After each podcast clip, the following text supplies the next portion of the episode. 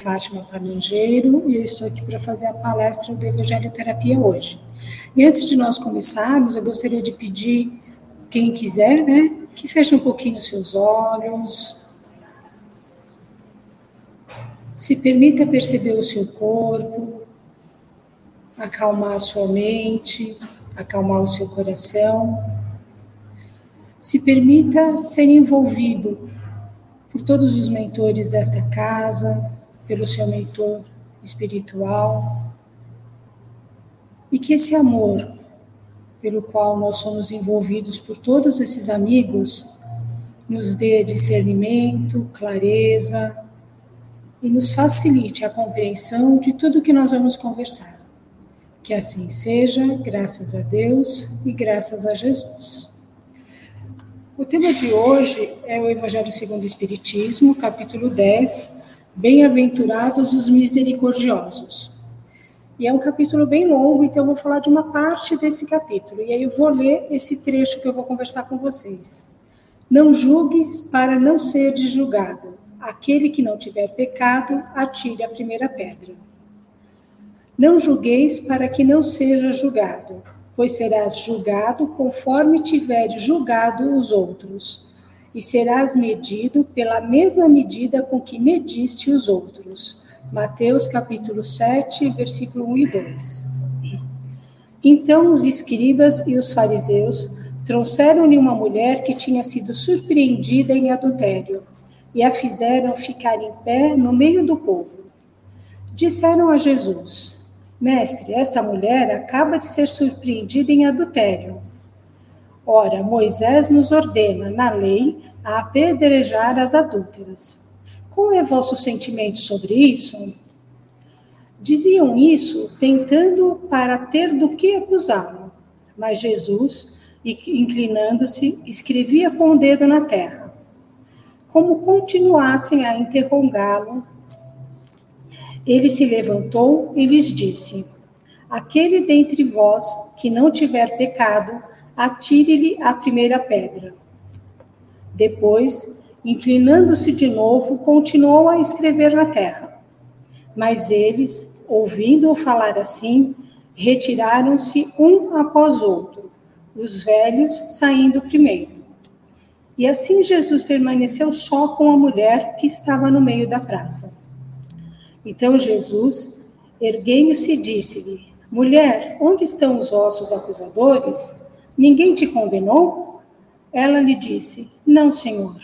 Jesus lhe respondeu: Eu também não te condenarei. Vai e não peques mais. João capítulo 8, versículo 3 a 11.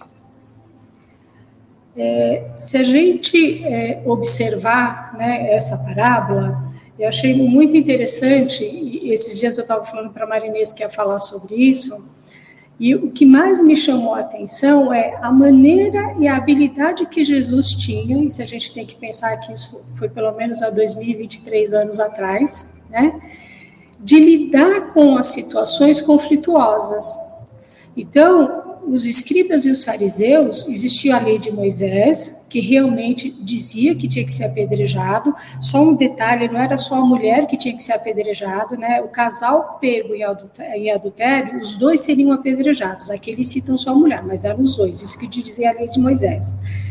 E aí, quando eles tentam é, falar para Jesus, assim, é como se fosse assim, olha, Jesus, você não vai falar que Moisés está errado, que a gente não deve apedrejar uma, ninguém, e Jesus devolveu isso para eles com uma pergunta. Né? Então ele fala assim, tem uma passagem que fala assim, que ele fala assim, eu não vim trazer a espada. Então o que, que ele veio trazer? Ele veio trazer esclarecimento para nós. Então quando ele fala isso, ele devolve a pergunta para aqueles homens, né? Aí todo mundo teve que parar e olhar para si. É como se é, cada um tivesse que olhar para aquela mulher e se ver como fosse um espelho. Sabe quando você olha no espelho? Você olha para o outro e o outro está sendo um espelho do que você é? E eu, buscando informações sobre essa parábola, eu também é, descobri que, não sei se vocês sabem disso, mas eu descobri agora. é, que quando ele está escrevendo na Terra, ele está escrevendo todos os nossos defeitos. Então, à medida que ele agacha, que ele vai escrevendo na Terra, ele foi escrevendo o que ele sabia de cada homem que estava naquele ambiente. Ele foi escrevendo sobre o pecado e o erro de cada um deles. Então, não tinha também como eles não é, refletirem sobre isso. Então, se nós pararmos para pensar, eu acho que essa parábola, ela é principalmente uma parábola que nos chama para reflexão, né? E, e, quando e por que para reflexão, né? É, por isso, porque antes de eu falar do outro, eu tenho primeiro que me conhecer. Eu tenho que saber de que maneira que eu ajo, de que maneira que eu lido com as pessoas, o que que eu faço. Né? Então, todos nós temos nossas imperfeições. Nós temos, eu falo assim, gente, é, nós somos um pacote completo, né? Então a gente tem tudo de bom e tudo de ruim, né? Porque nós julgamos o que é bom e o que é ruim. Então, dentro disso tudo que nós temos, a gente precisa saber quais são todas as nossas qualidades e quais são todos os nossos defeitos. todos nós também cometemos erros. Então, existe, vocês conhecem alguém que nunca errou na vida? É impossível, né?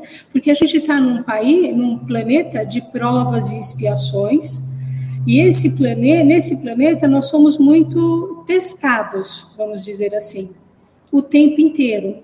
Então, imagina assim que todos os dias a gente tem a oportunidade, né, de entrar em contato com o que nós verdadeiramente somos e de é, melhorarmos nosso jeito de ser.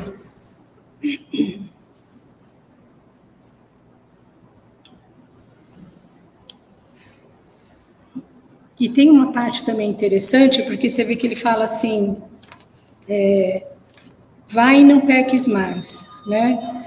Então, assim, o que, que ele está dizendo com isso? Ele está falando de algo que diz respeito a uma atitude que aquela mulher teve. E toda vez que a gente vai olhar para o outro, né, ou que a gente olha para o mundo e a gente faz um julgamento, é super importante que a gente pense se esse julgamento que eu estou fazendo vai agregar alguma coisa, ou se esse julgamento que eu estou fazendo vai prejudicar as pessoas. A gente tem que ter esse discernimento. E esse discernimento a gente vai adquirindo na prática. Por isso que, que a gente acaba cometendo é, tantos erros. Então, nessa passagem, Jesus não julga ninguém. Ele não julgou a mulher, ele não julgou Moisés pelas leis dele, ele não julgou os escribas e nem julgou os fariseus. Ele não fez nenhum tipo de julgamento. Eles convidou todo mundo ao que, meu? Reflete sobre isso que você está dizendo. Né? Você, a, a parábola diz, é, uma mulher adúltera, né? um casal adúltero deve ser apedrejado. E você, Jesus, como que, que você vai fazer com isso? Como que você trata uma situação dessa? E aí o que ele pede para todo mundo é reflita, olha para você. Como que você é? Você nunca cometeu nenhum pecado? Né? É como se fosse assim: que moral que você tem para falar do outro? Né? Quais são os princípios que são que te regem? Quais são os valores que te regem? Então, se nós somos é, movidos por valores morais, pelos princípios, será que a gente vai sair julgando todo mundo? Na verdade, o ideal seria que não. Né? E Jesus também deixa muito claro que, da mesma maneira que você julgar uma pessoa, você também será julgado. Então, da mesma maneira que você olha para alguém e determina que essa pessoa está agindo certo ou errado, e que essa pessoa é, não merece, de repente, a sua compreensão, o seu acolhimento, o mundo vai fazer a mesma coisa com você, porque nós não somos perfeitos e a gente também vai errar. E da mesma maneira que nós julgamos a outra pessoa que cometeu o erro, quando for a nossa vez, vamos dizer assim, de ser julgado, vamos julgar com a mesma medida. Então, se eu for injusto com alguém, talvez na hora do meu julgamento é, eu seja julgada da mesma forma, de uma maneira que eu considero injusta. E aí, pensando em tudo isso, né, a gente pode falar assim, poxa, mas é, a gente tem que ver assim, que existem dois tipos de julgamento, né? Se a gente pensar nas leis que nós, homens, desenvolvemos, essas leis sempre têm um julgamento. Mas é uma lei que diz respeito a alguém que faz algo, e esse algo que essa pessoa fez, ela traz um mal, ela traz um prejuízo a outras pessoas. Então, isso é uma forma de pecar ou de errar, vamos dizer assim. Tem uma outra forma de errar, que às vezes é a pessoa está tão presa né, nas questões emocionais dela, no medo, no ressentimento ou na tristeza, que ela acaba tendo atitudes que só prejudicam a ela mesma. Então, quando a gente fala em que momento que eu vou poder dizer a alguém, né, que ele tá, que ele não deveria julgar, ou em que momento que eu vou julgar alguém? Vamos dizer assim, eu vou julgar quando eu percebo que a pessoa está se prejudicando, então eu posso me aproximar dessa pessoa e tentar mostrar para ela o que ela está fazendo com ela mesma. Tentar levar para ela que a vida dela pode ser diferente disso que ela está construindo ao redor dela. Eu posso tentar levar uma luz para mostrar para ela que toda dor que ela sente pode ser resolvida e que tem como ela cuidar dessa dor sem precisar ficar nesse sofrimento contínuo, sem se colocar em situações onde ela é muito machucada. Esse é, uma, é um, um, vamos dizer assim, é um julgamento onde a minha intervenção visa com que o outro se sinta melhor. Agora, se eu vou fazer um julgamento onde é, eu vou espalhar o mal com esse meu julgamento, isso é maledicência, isso é fofoca. Então a gente precisa sempre estar muito atento para saber quando que eu estou fazendo um julgamento que cabe na situação e quando eu estou sendo maledicente. E se a gente pensar em maledicência, e aí eu também me incluo nisso, tá, gente? Eu acho que realmente é um grande aprendizado de autoobservação. Porque muitas vezes a nossa intenção, se eu tenho uma boa intenção, se aquilo que eu estou dizendo é para levar conforto para o outro, é para levar algum tipo de ajuda para ele, ok. Mas às vezes eu, eu digo que eu tenho uma boa intenção, né? E aí tudo aquilo que eu falo acaba incitando um monte de coisas ruins. E aí, por que, que eu estou dizendo que eu me incluo nisso? É, eu falo que tem algum, eu tenho um, um núcleo que eu chamo um núcleo de justiça muito grande. Só que esse meu núcleo de justiça, da mesma maneira que ele me faz perceber coisas muito pequenas, às vezes ele me faz ter uma, uma reação exacerbada diante de algo que eu julgo que é injusto. É como se a pessoa fosse mexesse na minha ferida ali da injustiça, tá? E aí, às vezes, eu acabo dizendo coisas e eu me torno maledicente. E eu percebi isso quando? Da pandemia para cá porque a gente teve a oportunidade com essa pandemia, esse primeiro ano pós-pandemia, tantas coisas foram acontecendo que aí eu comecei a tomar consciência mesmo, né, de por onde que eu escorregava. Então eu tinha uma intenção super legal, que era ser justa. Mas se para ser justa eu acabava é, provocando uma reação raivosa de outra pessoa, será que valeu a pena eu querer ser justa? Eu cheguei à conclusão de que não. Então é algo que eu estou trabalhando em mim, através do quê? Da autoobservação. Eu estou sempre me percebendo. De vez em quando eu percebo que eu dei uma escorregada.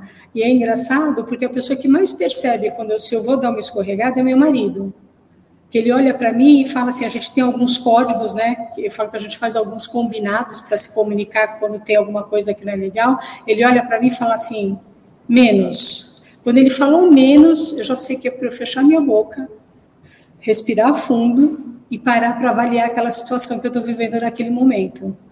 Ele tem essa percepção mais rápido do que eu ainda. Eu ainda não tenho essa percepção antes dele. Então, por isso que eu falei que eu estou desenvolvendo. E por que, que eu estou dando esse exemplo pessoal? Porque quando a gente fala, se nós estamos aqui para evoluir, e quando a gente fala de evolução, evolução tem a ver com autoconhecimento. Sem autoconhecimento, a gente não evolui. Não tem como. Se eu não sei o que eu sou, se eu não sei o que eu gosto, se eu não consigo identificar o que me incomoda, se eu não consigo identificar é, por que, que algumas pessoas, quando falam comigo, de repente me tiram do sério, por exemplo, se eu não consigo ter essa percepção disso, é porque eu não me conheço o suficiente. E se eu não me conheço, eu vou agir em cima daquilo que eu penso que eu sou. E de repente eu estou pensando que eu sou uma coisa e eu não sou nada daquilo que eu estou pensando que eu sou. Então, de novo, vou fazer uma referência a mim. Eu sempre me achei uma pessoa muito justa. E só agora eu me dei conta que, a, que o meu núcleo de justiça faz eu gerar desarmonia. Então, adianta ser justa? Não. Do meu ponto de vista, não. Por quê? Porque a forma que eu tenho de olhar para as coisas, de perceber, de sentir, de interpretar as coisas é de um jeito. Cada um de vocês tem uma forma de perceber, de sentir e de interpretar tudo o que acontece na vida de vocês e tudo que vocês veem que existe no mundo. Então, muitas vezes, aquilo que para mim salta aos olhos, né, é, que eu percebo como uma injustiça de uma maneira muito fácil, para o outro não é nada. Por quê? Porque a maneira que ele percebe, sente interpreta as coisas é diferente da minha. Então, é lógico, tem situações que para nós são um grande desafio, né? Que a gente pensa assim, nossa, mas a gente vê algumas histórias tão absurdas, realmente. Mas nessas histórias tão absurdas também existe a lei dos homens. Existem as regras que são feitas pelas nossas leis. E essas pessoas que fazem coisas tão absurdas, né? O ideal é o quê? Que elas sejam punidas, ou que elas respondam, ou que elas paguem por esses crimes que elas estão cometendo, de acordo com a nossa lei dos homens. Então, é como se fosse assim: é, da mesma maneira que Jesus fez todo mundo parar para refletir naquele momento, né? Então, olha, que ele foi lá escrevendo lá na terra o pecado de cada um. Eu acho que quando uma pessoa recebe uma punição, pensando na nossa lei dos homens, uma, uma, a pessoa é presa, é condenada por alguma coisa, foi presa. Às vezes ela vai ter muitos anos para refletir sobre aquilo. Ela vai refletir? Pode ser que sim, pode ser que não. Isso é garantia de que ela vai sair de lá melhor do que ela entrou? Não, porque as nossas leis só vão tirar a pessoa do ambiente onde ela está provocando algo que é muito ruim, ou que ela fez algo que não é aprovado, né? Do nosso convívio. Para quê? Para que essa pessoa não continue cometendo esse mesmo tipo de crime. E nesse período que ela vai ficar presa, ela pode aprender ou não. Ela pode sair de lá melhor e ela pode sair de lá pior do que ela entrou. Então, imagina assim: é, será que, no nosso caso, o que eu estou pensando é assim: quais são as prisões que a gente se coloca? Né? Eu não tenho aqui ninguém, aparentemente, ninguém cometeu um crime, se cometeu um crime, foi, pagou a pena, saiu e já está retornando ao convívio social. Mas se você imagina assim, a gente não tem nenhum tipo de crime desse, dessa natureza. Qual é a prisão que você se coloca? De que maneira que você lida com o que você percebe de si? Você consegue, você consegue se perceber? Você consegue ter clareza das coisas que você faz, do que você fala, por que, que você faz, por que, que você fala? E se você, se a gente, se nós formos olhar para os outros como se fosse um espelho, né? É, o Jung, que é um, um psiquiatra, ele falava assim, que as pessoas são nossos espelhos e que geralmente tudo aquilo que me incomoda demais numa pessoa é porque ela está demonstrando algo que é meu. Então, imagine assim, toda vez que você olha para uma pessoa e que essa pessoa te incomoda demais, né? E aí no mundo dos espíritas fica fácil, porque aí o pessoal fala assim, ah, mas é porque o nosso santo não, não cruza, o nosso santo não bateu. E aí, quando a gente fala isso, nosso santo não bateu, parece assim que a gente deu uma solução mágica, né? Porque eu não preciso olhar porque que meu santo não bateu com daquela pessoa. É como se fosse assim, uma questão de energia, né? Então, a minha energia é uma, dela é outra, nós somos muito diferentes. Será que o meu santo não bateu com o dele porque sou, nós somos diferentes ou é porque nós somos iguais? E aí eu tomo um choque, né? Então, quando eu olho para o outro, eu vejo tantas coisas nele que, na verdade, lá no fundo da minha alma, lá no meu inconsciente, eu sei que fazem parte de mim, e aí eu não quero nem entrar em contato com essa pessoa, porque cada vez que eu olho para ela, eu me vejo. E aí o que eu vejo nela são coisas que eu julgo que são ruins, não são as coisas boas, a maior parte das vezes. Tá? Então, se eu faço essa projeção, e eu vejo nelas coisas ruins, é lógico que eu não vou querer que meu santo cruze com o dela. Porque se eu ficar olhando para ela, eu vou ter que olhar para mim. Então, toda vez que passar, que cruzar o seu caminho, ou se tiver alguém muito próximo, no ambiente de trabalho, na escola, até na família, né, que te incomoda demais, experimenta parar um pouco, né? E, e aí eu diria para você assim, não no momento que você está junto com essa pessoa, né? Mas pega um momento em que você estiver sozinho e para para refletir sobre isso. Então, o que, que acontece? Quando você olha para aquela pessoa, por que, que ela te incomoda? O que, que ela desperta em você? O que, que você percebe nela? É isso que você percebe nesse jeito da pessoa, é, o que isso faz você sentir e de que maneira que você interpreta isso que você está sentindo em relação àquela pessoa. Se você começar a fazer isso, observando primeiro esse mundo que está aí ao seu redor, eu garanto para você que você vai se conhecer muito melhor. Você vai conseguir. Bati um negócio que não devia, deixa eu tirar aqui. É, você vai conseguir ter mais consciência de quem você é. E se você tem mais consciência de, que, de quem você é, a chance de você errar ou de você cometer um pecado vai ser infinitamente melhor, menor. Né? Por quê? Porque você está se tornando um ser humano melhor. E todas essas experiências que a gente vai vivendo aqui enquanto a gente está nessa matéria, né, nesse corpo que é emprestado para a gente se manifestar nessa dimensão, todas as experiências que a gente vive, elas dão um resultado vamos dizer assim. E todos esses resultados a gente grava na nossa alma, no nosso espírito. Então, quando a gente morre, a gente leva o resultado de todas essas experiências, que são o quê? Os aprendizados. O que, que eu aprendi com todas essas coisas que aconteceram na minha vida?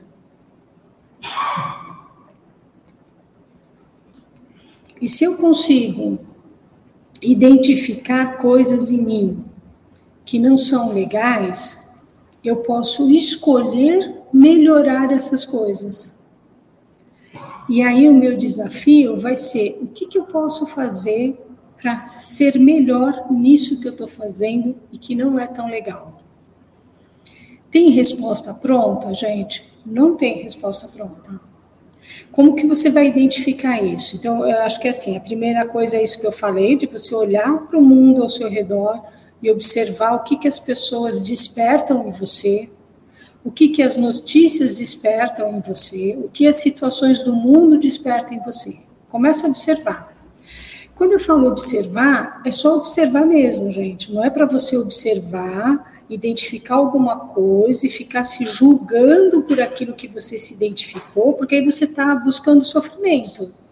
E o autoconhecimento é para nos livrar do sofrimento, não é para trazer sofrimento. É, a gente fala assim, na, na, eu sou psicóloga, né? Então a gente fala assim, às vezes as pessoas falam assim, nossa, mas é, terapia, psicoterapia é coisa de gente fraca. Não, gente. Você tem que ser muito corajoso para ir para frente de uma pessoa que você nem conhece e começar a falar tudo que dói em você. Isso não é coisa de gente fraca. Isso é coisa de gente corajosa. Só que esse não é o único caminho. A autorreflexão é muito importante.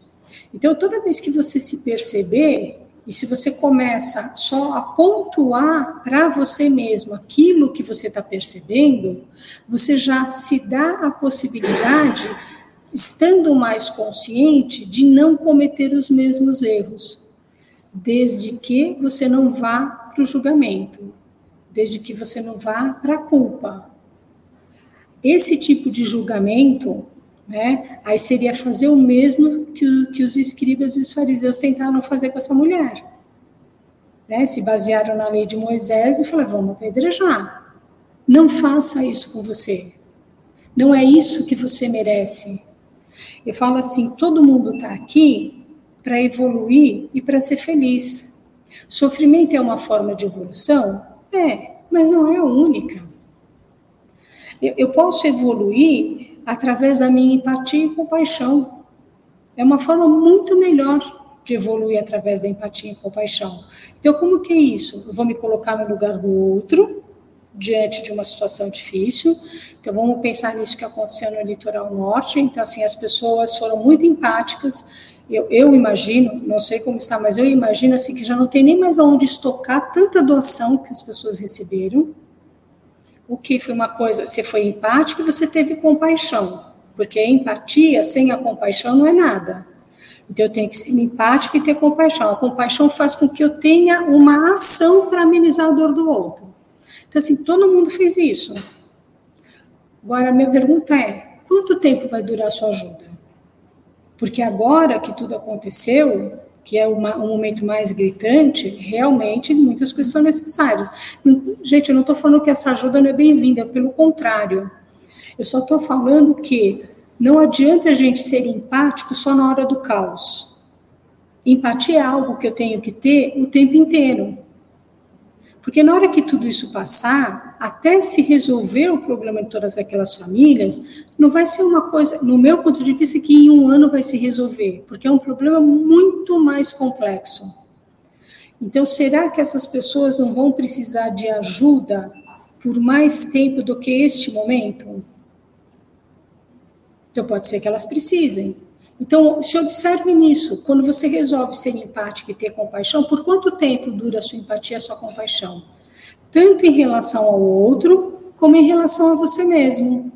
Às vezes você pode é, se pegar numa situação delicada, se perceber e falar: nossa, olha o que eu fiz, não devia ter feito assim, né? Não, mas eu entendo, olha, eu agi assim porque naquele momento eu estava tomado pela raiva, e aí minha raiva, eu, eu não usei o meu cognitivo, eu fui impulsivo, eu reagi à situação.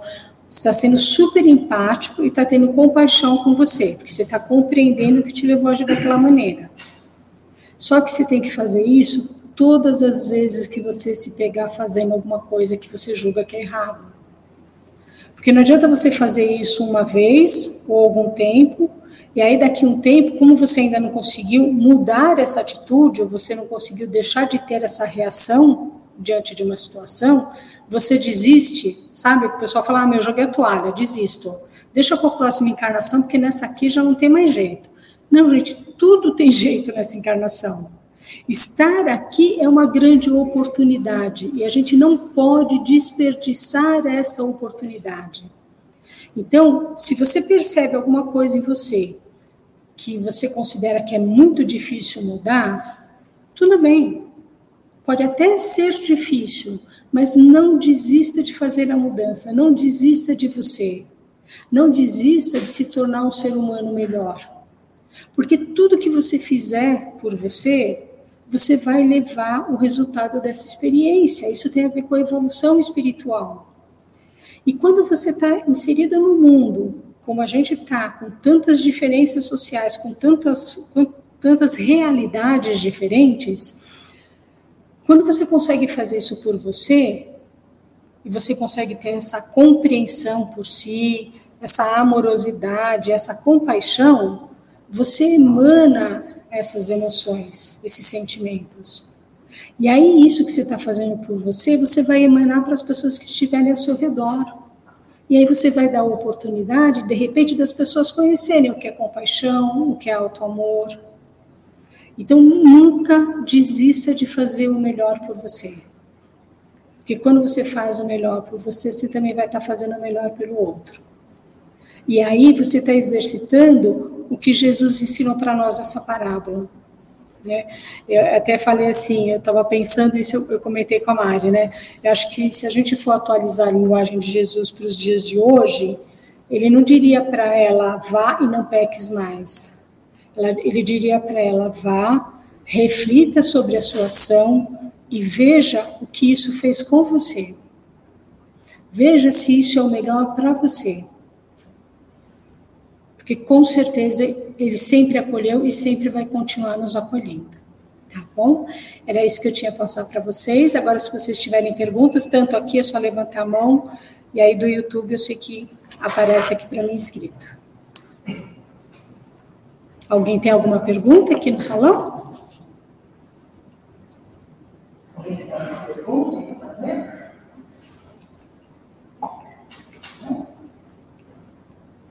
Sabe, quando fica em silêncio total assim, eu não sei se isso é bom ou ruim, viu? A gente fica, fica meio assim, né? Nossa, será que o que eu falei ninguém tem nenhuma dúvida, ninguém vai me questionar em nada? Eu preferia ser questionada, juro que eu preferia ser questionada. Tem alguma pergunta, Milena, aí embaixo? Aqui não. Tem uma pergunta aqui, deixa eu ler. É, o Lucas está perguntando assim: a questão de observar o outro não estaria relacionado a uma crença limitante, que no caso é aquilo que carregamos conosco por causa de coisas ditas no nosso âmbito familiar? É, Lucas, deixa eu ver se eu entendi direito a sua pergunta. Quando eu falo de observar o outro, você está falando da relação quando eu falei do espelho, né? Então, é assim, Pode ter a ver até com uma crença limitante? Até pode, mas de qualquer maneira, quando você olha para o outro como se ele fosse um espelho, ele também, mesmo que seja uma crença limitante, se você já consegue identificar essa crença limitante, isso te dá a oportunidade de mudar mais rápido ainda. É, aí vou continuar, ele, ele respondeu aqui para mim, ó, sempre que eu observo o outro ao qual me sinto incomodado, tenho esse autoconhecimento, porém, porém, acabo me vendo como uma pessoa invejosa, pegando uma pessoa de referência e ser como ela. Creia, aí, aí não, acho que ele não terminou a frase aqui. Creio que deixo de ser, que, que deixamos de ser quem nós somos de verdade. Em relação a tudo isso, eu relatei, pode ser real este sentimento de inveja em relação ao próximo? Tá, vamos lá. Eu, o que, que eu acredito que é inveja? tá? É meu ponto de vista. Para mim, inveja é quando eu olho para o outro e eu é, desvalorizo aquilo que ele conquista. Então, eu falo assim: ah, o cara tá, é super bem sucedido. Aí eu falo assim: ah, mas também né, nasceu em berço de ouro, também olha as oportunidades que ele teve na vida. Ah, também não é um cara muito honesto, não. Se eu estou é, desvalorizando aquilo que a pessoa tem, para mim isso é inveja. Mas eu posso olhar e observar o outro e ter admiração pelo outro. É, sexta-feira estava aqui fazendo constelação, e aí eu estava contando um pouquinho só de, de, um curso que eu fiz com a Sophie Hellinger, né? E aí eu brinquei com as pessoas e falei assim: nossa, quando eu crescer, eu quero ser que nem a Sophie. É inveja que eu tenho da Sophie? Não, eu tenho uma grande admiração pela Sophie Hellinger e por tudo que ela trouxe, por todo o conhecimento, por tudo que ela está conseguindo fazer através da constelação familiar. Então, observe isso. Agora, se você perceber que o que você é, sente da, pela pessoa é inveja, aí olha para o que, que é seu. Né? Porque assim, o que, que é, por que, que isso despertou inveja? Aí eu não tenho como te responder, né? Porque acho que acaba sendo uma coisa muito pessoal, Lucas, mas assim, se a pessoa te remeteu para uma coisa de inveja, então tem uma coisa aí talvez de autodesvalorização. Então, por que, que parte é essa sua que não acredita que você pode ser parecido com aquela pessoa, mas não ser parecido para imitar a pessoa. Ser parecido no sentido assim, do que aquela pessoa tem, são coisas que eu acho que são, são coisas que eu admiro. Então, eu acho que vai ser legal se eu conseguir fazer isso também. Então, você provavelmente você tem uma crença limitante que talvez não te deixe ir além daquilo que você tem hoje. E aí é um grande equívoco, porque quando a gente escolhe, a gente tem como ir adiante.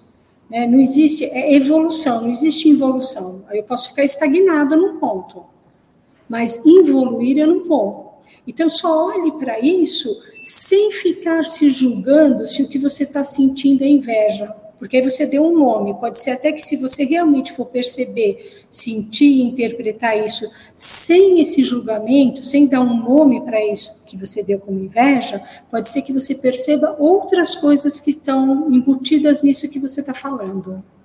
Respondi, Lucas.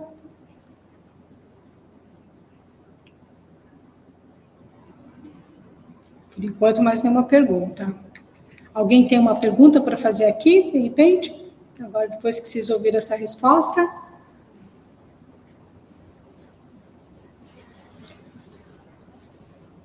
Encerra? Então, gente, vou encerrar, tá bom? É, se vocês quiserem fazer alguma pergunta posteriormente, é só deixar lá na palestra, né, nos comentários, que aí a, a Milena, ela sempre acompanha e ela repassa para a gente responder quando as pessoas fazem perguntas posteriores, né? Porque como fica lá para todo mundo assistir, às vezes a pessoa tem uma dúvida enquanto ela está assistindo a palestra. Então, eu queria agradecer a vocês, né, a atenção por estar aqui no domingo à tarde. E de novo vou pedir para a gente fechar um pouquinho os nossos olhos, para mais uma vez a gente ser aconchegado por toda essa amorosidade, por toda essa compreensão, empatia e compaixão que esta casa, que os nossos mentores têm conosco, e que com toda essa amorosidade a gente possa sair daqui melhor do que no momento que nós chegamos. Que assim seja, graças a Deus e graças a Jesus. Obrigada.